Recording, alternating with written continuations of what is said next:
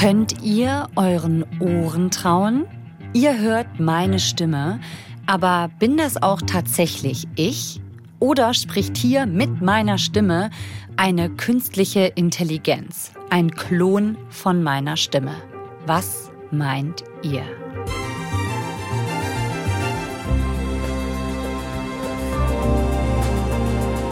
Auflösung, ich bin's wirklich. Meine geklonte Stimme kommt später dazu.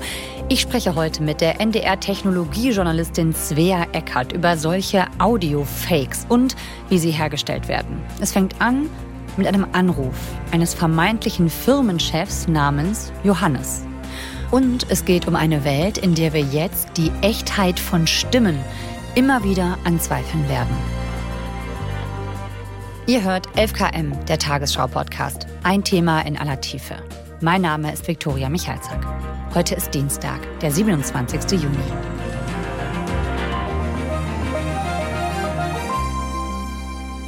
Es ist also Freitagnachmittag irgendwo in England bei einem mittelgroßen Unternehmen, Energieunternehmen. Freitagnachmittag muss man sich mal vorstellen, ne? alle schon so ein bisschen äh, in Wochenend- und Chill-Laune und da bekommt der Leiter der dortigen Zentrale einen Anruf von seinem deutschen Konzernchef. Ja? Der heißt Johannes. Die beiden, die kennen sich, die haben schon ab und zu mal miteinander telefoniert und der Johannes, also der große Konzernoberboss aus Deutschland, der spricht Englisch mit so einem leicht deutschen Akzent, also daher kann man den auch ganz gut erkennen und der ruft also an und sagt, du, es gibt eine ganz wichtige Rechnung, die müssen wir noch begleichen und zwar an Lieferanten.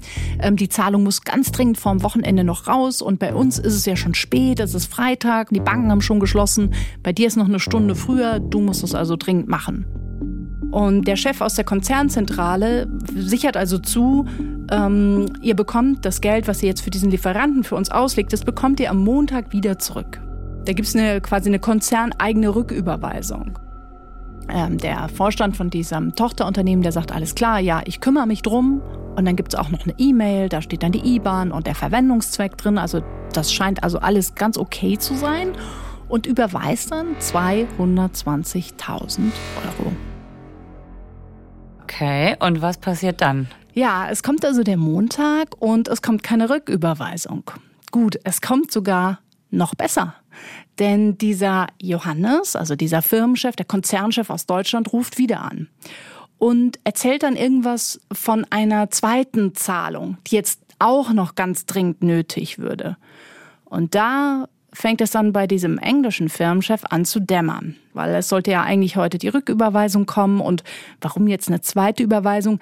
Dann schaut er nochmal aufs Telefon, da stimmt dann die Vorwahl nicht, das ist dann eine österreichische Vorwahl und keine deutsche. Also er legt dann auf, er tätigt die Überweisung nicht, er ruft den deutschen Konzernchef an und der beteuert, dass er nie angerufen hat und dass er nie eine Zahlung in Auftrag gegeben hat. Der hat gar nicht mit dem Johannes gesprochen. Genau, und ja, erzählt er mir diese Geschichte Marie-Christine Krag. Und es ist immer so, dass wir im Schadenfall versuchen nachzuvollziehen, was genau passiert. Ähm, die ist Global Head of Fidelity bei der Allianz Trade. Die Allianz Trade ist so ein großer deutscher Rückversicherer und Global Head of Fidelity, das ist Leiterin Betrugsabsicherung, also macht die weltweit Wirtschaftskriminalität. Und da landen solche Fälle nämlich, wenn die Versicherungen, die diese Unternehmen wiederum gegen solche Schäden versichern. Über die Jahre hat sich diese Masche extrem weiterentwickelt. Am Anfang waren es vornehmlich E-Mails, so mal versucht, reingeworfen. Und äh, die haben dann eben alle befragt, um sich diese ganzen E-Mails angeschaut und geschaut, was steckte denn mutmaßlich hinter dem falschen Johannes? Die Versicherung ermittelt also und was finden die raus? Also die Versicherung geht tatsächlich davon aus, dass es eine, eine synthetische Stimme war, und zwar erzeugt mit künstlicher Intelligenz. Also ähm, kein Stimmenimitator, der sich mühsam irgendwie die Stimme des deutschen Konzernchefs antrainiert hat, sondern das Ganze mit ähm, KI erzeugt. Ja, warum? Weil äh, die davon ausgehen, das ist einer, der hatte eine ganz eigene Stimmmelodie, die kannten sich, ähm, die Stimme war wirklich täuschend ähnlich, der hatte diesen deutschen Akzent, der sicherlich nicht ganz so leicht nachzumachen war, hatte diese Sprachpausen und ähm, deswegen kam die Versicherung, nachdem sie also dann verschiedene Zeugen befragt hatte, kommen die also zu diesem Schluss, das könnte mit KI gewesen sein und das würde auch passen zu der Masche. Die Masche ist bekannt als äh, Fake President oder CEO Fraud. ähm, wo es immer die Gemeinsamkeit gibt, dass sich ein Betrüger ausgibt als ein hochrangiger Entscheidungsträger eines Unternehmens dann tritt er auf einen Mitarbeiter zu und konstruiert eine Geschichte, wie zum Beispiel eine dringende Überweisung und bittet unter diesem Vorwand den Mitarbeiter Geld zu überweisen. Der Vorteil bei dieser Masche ist eben, dass es von diesen Vorstandsvorsitzenden, von denen gibt es eben auch reichlich Material, weil die müssen ja auf Pressekonferenzen, ähm, die machen diese Jahresabschlusscalls, so dass man, wenn man eben viel Stimmmaterial von einer Person hat, dann kann man eben dem Computer trainieren, ja, ähm, dass er diese Stimme täuschend echt nachahmen kann. Und da sind natürlich alle Menschen besonders gefährdet, von denen es viel Stimmmaterial gibt. Also CEOs, Vorstände, wichtige Manager, ähm, aber auch so Leute wie du, liebe Victoria. auch so. Podcast-Hosts, ja, genau. äh, von, ja, meine Stimme ist auch da draußen im Internet äh, vertreten. Das ja. stimmt. Und deswegen machst du uns jetzt vor, wie man einen solchen Stimmklon macht, und zwar von mir. Genau. Okay. Das probieren wir jetzt mal aus. Okay. Da gibt es auch sehr viel Stimmmaterial. Und okay. das ist auch genau das, was das neuronale Netzwerk, also was der Computer, was die Technik, die dahinter liegt, was die braucht. Die braucht nämlich ähm, echtes Victoria Stimmmaterial, okay. damit sie dich dann täuschend echt nachahmen ähm, kann. Und das habe ich natürlich auch mitgebracht. Ähm, es gibt hier so ein kleines Victoria Sample Best of. Aber das ist schon meine erste Frage. Also wie groß ist dieser Datensatz, den man füttern muss, damit das funktioniert? Reicht da eine Folge 11 km oder ist es, äh, sind es nur ein paar Sätze oder sind es 100 Folgen? Das kommt wirklich drauf an, wie gut dein Klon werden soll. Okay. Also du musst dir so vorstellen, je mehr Stoff der mhm. Computer von dir hat, desto besser also ich vermenschliche den jetzt mal ganz schön krass, ja. aber desto besser kann das neuronale Netzwerk deine Stimme lernen. Ja. Jetzt hat sich aber die Technik schon so sehr verbessert, dass man eben gar nicht mehr so viel braucht. Denn bei so kommerziellen Anbietern, und einem von dem machen wir das jetzt auch, mhm. also ich habe jetzt hier nicht irgendwas neu programmiert oder erfunden, sondern einfach nur Klick, Klick. Ähm, es gibt wirklich unzählig von diesen Anbietern im Internet. Das ist jetzt kein spezielles Programm. Nein. Ist es teuer? Nee, also ich habe das jetzt, kostet jetzt einen Euro äh, okay. für einen Monat. Gut, also das heißt, es ist wirklich für jedermann machbar. Genau, also es gibt okay. auch kostenlose Programme. Ähm, da habe ich auch ein bisschen rumexperimentiert. Die finde ich ein bisschen mechanisch. Mhm. Äh, und jetzt für die Folge wollte ich. Jetzt die 1-Euro-Variante. Ist dann etwas besser. genau.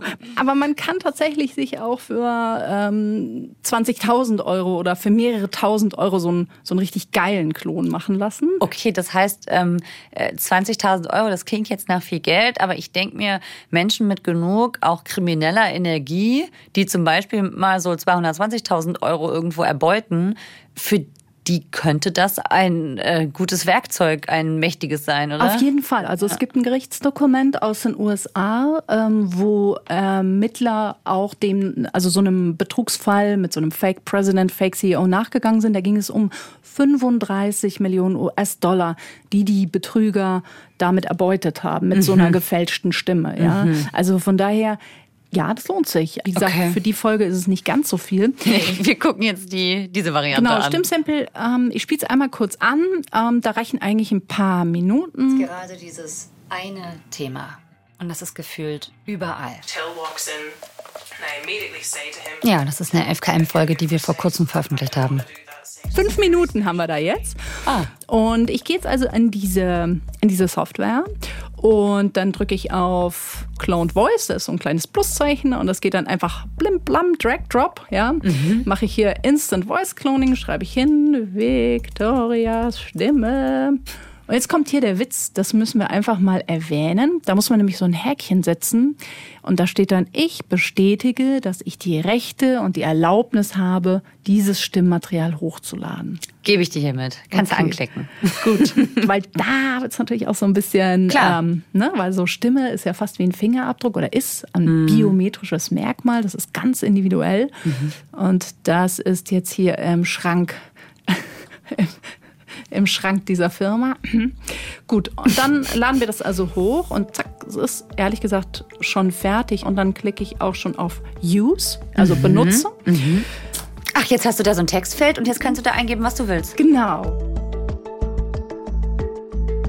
Genau, wir machen mal, kannst du mir bitte 220.000 Euro überweisen. Kannst du mir bitte 220.000 Euro überweisen? Okay, ich fand, dass die, dass die Stimme so überhaupt nicht nach mir klang diesmal. Mhm. Ich mache nochmal Generate. Das ist nämlich der Witz auch bei diesen neuronalen Netzen. Also wir können das jetzt immer wieder generieren und schauen. Ähm, er wird immer wieder das einen Tick verändern. Ah, okay. Ja. Kannst du mir bitte 220.000 Euro überweisen? Schon ein bisschen weicher. Mhm. Es klingt anders und das finde ich interessant. Es ist, finde ich, bei dem Satz jetzt immer noch nicht so äh, perfekt an meiner Stimme dran, aber man kann es halt verändern. Ich glaube, wenn man da ein bisschen dran rumspielt und ein bisschen an den Reglern dreht, könnte man bei einer Version landen, die je nachdem, wer sie hört, vielleicht schon denkt, dass zumindest dieser eine Satz von mir ist. Das ja. könnte sein. Und wenn man es dann vielleicht noch über ein Telefon hört mhm. oder über eine Sprachnachricht verschickt, mhm. ähm, da könnte man schon ein bisschen Schindluder mittreiben auch. Hey Jasmin, ich habe blöderweise das hey, Passwort Hannes. für die Box vergessen. Ich laufe gerade zum Studio und muss noch schnell was runterladen. Hi Katharina, ich habe gerade das Passwort für die Box vergessen. Kannst du mir das vielleicht noch mal sagen? Das konnten wir uns natürlich nicht nehmen lassen. In Vorbereitung für diese Folge haben wir an einige Kolleginnen und Kollegen bei uns aus dem Team so eine gefakte Sprachnachricht von mir geschickt, um mal zu gucken, ob die darauf reinfallen. Ich muss mal an meinem Handy den Flugmodus rausmachen und dann äh, gucke ich mal. Also es ist angekommen, aber es hat keiner darauf reagiert. Vielleicht sind die verunsichert. Wir können ja am Ende von der Sendung nochmal nachschauen dann. Ja, das Prinzip von falschen Polizisten am Telefon, das kennen wir auch schon aus einer FKM-Folge. Es gibt ja auch den Enkeltrick, der funktioniert ähnlich. Und diese kriminellen Banden, die arbeiten ja schon sehr lange ganz professionell. Nutzen die jetzt auch diese künstliche Intelligenz? Ja, Enkeltrick, ich habe tatsächlich mal bei einigen LKA, also bei einigen Landeskriminalämtern mal nachgefragt, weil ja. es mich natürlich interessiert hat, so gibt es da, inwieweit ist die Polizei da schon auf dem Plan? Da mhm. muss man aber einmal sagen, da sind wirklich alle Antworten, die ich bekommen habe. Ähm, so ein Fall ist uns nicht bekannt. Mhm. Ähm, muss man natürlich auch sagen, dass ich mir vorstelle, bei einem Enkeltrick dass es dann doch relativ aufwendig ist, sage ich mal, sich die Stimme der Tochter oder der Enkelin zu besorgen, dann die Festnetznummer der Mutter, der Oma rauszufinden. Das ist dann doch recht aufwendig. Also auch wenn das Klonen der Stimme an sich relativ leicht ist, aber halt mm. das Besorgen des Materials, das ist natürlich bei prominenten Personen, wie bei Vorständen, CEOs, Promis, ähm, Podcastern, ist es natürlich viel, viel leichter als jetzt bei Privatpersonen. Es gibt aber Berichte ähm, aus den USA. Also ich mhm. denke, je mehr wir ähm, von uns im Internet preisgeben, je mehr Insta-Videos wir machen, je mehr ähm, ja, Stimmmaterial auch von uns zur Verfügung ist im Netz, desto eher kann es natürlich auch für solche Deepfakes dann eingesetzt werden.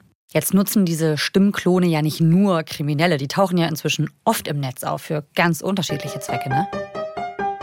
Ja, also ganz bekannt oder viral ging zum Beispiel äh, ein Fake Drake-Song. Also das war in aller Munde millionenfach geklickt und geguckt worden.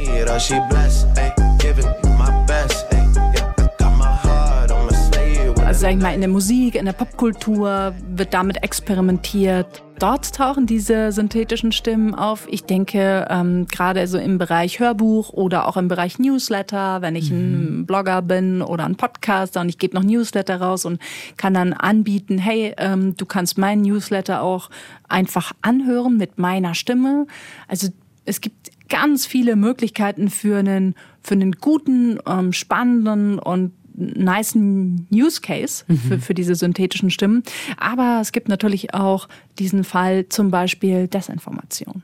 You know, people might be surprised to hear me say this, but I actually like Ron DeSantis. A lot. Jetzt echt gerade ein ganz, ganz neues Video, das ist Hillary Clinton. Also mhm. wir haben ja Wahlkampf in den USA. If Ron DeSantis got installed as president, I'd be fine with that. Beziehungsweise das ist nicht Hillary Clinton. Hier wird nämlich behauptet, Clinton würde den republikanischen Präsidentschaftsbewerber Ron DeSantis mögen oder sogar unterstützen. Ist natürlich Quatsch. Deswegen gucken auch gerade alle auf die USA, weil eben vermutet wird, dass wir hier so richtig Desinformation erleben würden. Und ich finde die Stimme erschreckend gut. Das Einzige, was ich jetzt so finde, ist, dass das nicht exakt zusammengepasst hat. Also, dass der Ton mit ihrer sehr entschlossenen Stimme hat nicht ganz zur entspannteren Mimik gepasst. Und wenn ich mir jetzt vorstelle, in der Geschwindigkeit entwickelt sich das weiter, dann könnte ich mir vorstellen, dass das ja glaubwürdig wäre. Es reicht ja schon Zweifel zu sehen. Ach so, du meinst, wenn solche Videos im Umlauf sind, dass Zweifel an echten Videos gesehen auch? werden auch? Also Europol hat jetzt gerade einen ganz, ähm, ja, einen recht frischen Bericht dazu rausgegeben, wo mhm. die sich mal mit diesem ganzen Thema Deepfake beschäftigt haben und wo die die Gefahren sehen. Und was ich ganz spannend finde, ist, was wir gar nicht so auf dem Schirm haben, ist eben, was bedeutet das für Ermittler, ne? Weil eigentlich so, ein, so eine Zeugenaussage auf Band war immer ein guter Beweis oder ein Geständnis. Ne? Kennt man ja auch aus ja. äh, The Wire oder irgendwelchen Filmen. Man überführt den Täter. Inwiefern wird das vor Gericht dann noch Bestand haben, wenn es nur ein Geständnis gibt und das ist als Audio verfügbar? Das heißt, ein Angeklagter oder seine Verteidigung könnte dann vor Gericht so eine Audioaufnahme als Beweis anzweifeln. Also wo führt das hin? Was macht das mit uns als Gesellschaft, wenn wir den Stimmen, die wir hören, nicht mehr trauen können? Ja, ich finde, das ist eine völlig neue Dimension und ich glaube auch, dass uns das die nächsten Jahre richtig beschäftigen wird. Also gerade in diesem Feld Desinformation. Also Beispiel ähm, Donald Trump und es gab diese sehr bekannte Tonaufnahme Grab him by the Pussies. Jetzt kam das wieder hoch im Rahmen auch eines Prozesses. Mhm. Wenn der damals eben gesagt hätte, das war ein Deepfake, ähm, dann wäre diese Tonaufnahme null und nichtig gewesen. Ne? Das war mhm. 2015, 16, da war die Technologie noch nicht so weit. Ja.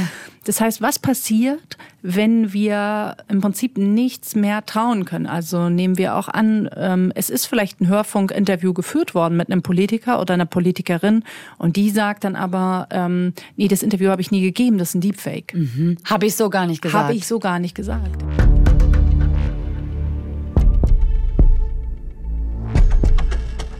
Ja, ist, eine, ist ein ganz, ganz gefährlicher Zustand und auch, glaube ich, kann jeder nachempfinden, ein ganz unangenehmes Gefühl, wenn man sich die Frage stellt, was kann ich überhaupt noch glauben? Also man versucht natürlich ähm, klar, man versucht natürlich, dem irgendwie Herr zu werden. Das mhm. ist aber gar nicht so einfach, weil wir hier also ein Stück weit ein Katz-Maus-Spiel spielen. Ne? Also es gibt natürlich Technologie, die versucht, auch solche Deepfakes zu entdecken oder zu erkennen. Also mhm. quasi, ich sag mal, KI mit KI bekämpfen ja. oder Technik mit Technik beikommen. Ähm, Jetzt zum Beispiel bei dem Anbieter, bei dem wir jetzt den Test mit dir gemacht haben, Victoria, die machen so eine Art Wasserzeichen mhm. äh, bauen die ein in diese Stimmen.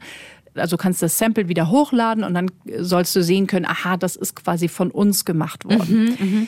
Jetzt äh, schreiben die aber auch schon wieder auf der Webseite, mh, hm, wenn das halt dann noch mehrfach verändert oder ne, wenn man sich sechsmal selber per WhatsApp schickt oder so, ah, dann geht's schon nicht dann ver verwäscht das wieder, mhm. ja. Also dann wird die Erkennungsrate nicht mehr sicher. Mhm. Und da helfen halt dann einfach Sachen, die jetzt gar nicht so viel mit Technik erstmal im ersten Moment zu tun haben. Klar, wie halt der sofortige Anruf. Wenn ich bei einem Anruf halt zweifle, ist der Konzernchef das oder nicht.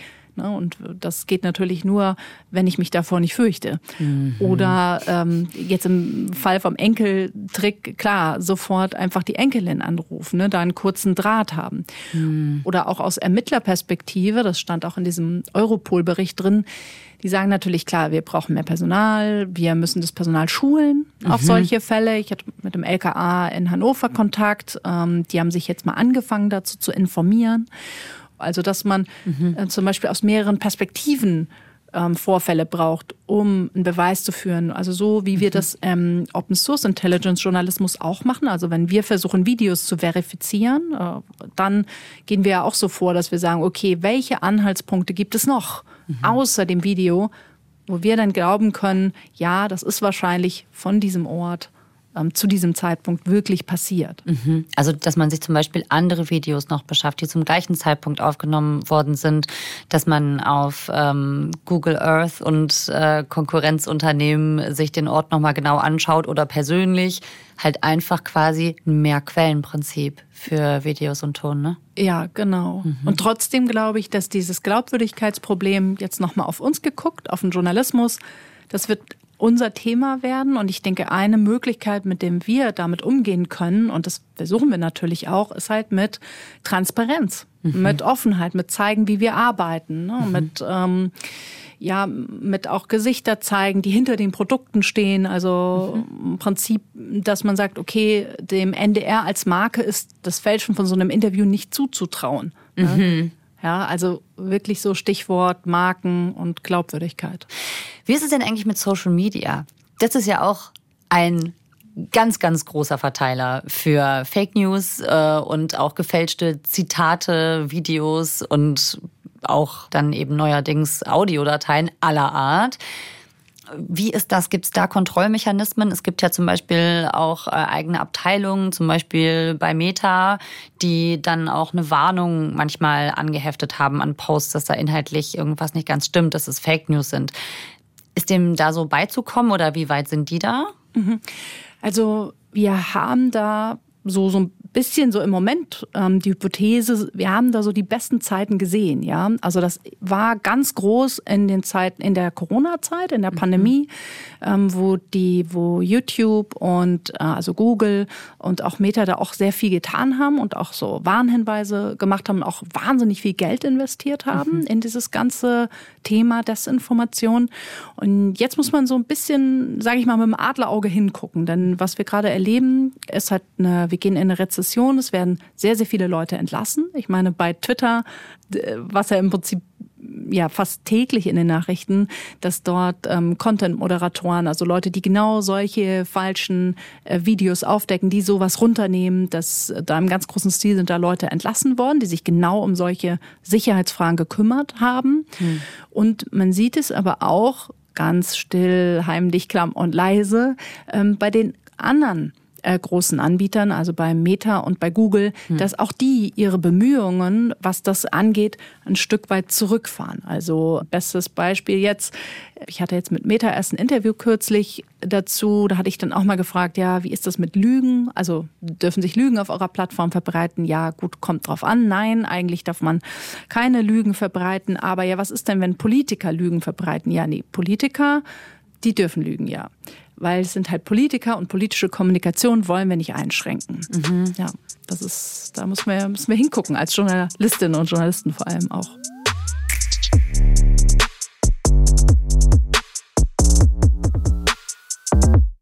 Okay, hier kam eine Sprachnachricht.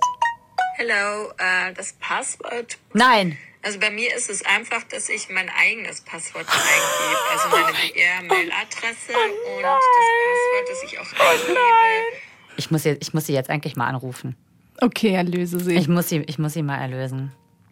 Hallo, es tut mir total leid, aber ich wollte das noch auflösen, weil wir dich gedeepfaked haben. Wir, wir haben dich gescammt. Ich hab's mir fast gedacht, weil das hat sich so komisch angehört. Deswegen habe ich auch kein Passwort verraten. Ja, da lagst du sehr richtig. Es war ein Scam. Es tut mir sehr leid. Ich kam mir währenddessen wirklich auch schon nicht gut vor. Aber wir wollten es mal ausprobieren. Alles für 11 km. Ja, okay. Dann in diesem Sinne, mach's gut. Tschö. Ciao. Ja, Meinst du, wenn, also wenn wir jetzt ein paar Folgen richtig gefüttert hätten und nicht auf fünf Minuten, wäre es vielleicht schon anders ausgegangen, ne? Who knows? Ja. Mhm. Also, ich meine, wenn es halt um ein paar Millionen Euro geht oder um mehrere hunderttausend Euro, da kann ich mir schon vorstellen, da, da investieren Menschen. Wow. Okay. Svea. Ja. Danke, dass du hier warst und uns davon erzählt hast und äh, uns das alles gezeigt hast und ja. meine Stimme gefaked hast. Sehr gerne. Danke, dass du dich drauf eingelassen hast. Gerne doch. Bis dann. Bis dann. Tschüss. Tschö. Und um zu demonstrieren, dass der 1-Euro-Klon mich noch nicht gleich arbeitslos macht, sprechen wir das Outro jetzt abwechselnd. Das war unsere Folge für heute über Audio Deepfakes. Mit der NDR-Journalistin Svea Eckert. Svea hat übrigens auch eine eigene Podcast-Reihe gemacht. She Likes Tech ist der Titel. Sehr empfehlenswert, findet ihr in der ARD Audiothek. Den Link gibt's in den Show Notes. 11KM findet ihr in der ARD Audiothek und überall, wo es Podcasts gibt. Abonniert uns da gerne. Folgenautor ist Hans-Christoph Böhringer. Mitgearbeitet hat Hannes Kunz. Produktion Christoph van der Werf, Jonas Teichmann, Eva Erhardt und Christine Dreier. Redaktionsleitung Lena Gürtler und Fumiko Lipp. Mein Name ist Viktoria Michalczak. Fast. Mein Name ist Viktoria Michalzack. 11KM ist eine Produktion von BR24 und NDR Info. Wir hören uns morgen wieder. Und wir hoffentlich nicht. Tschüss.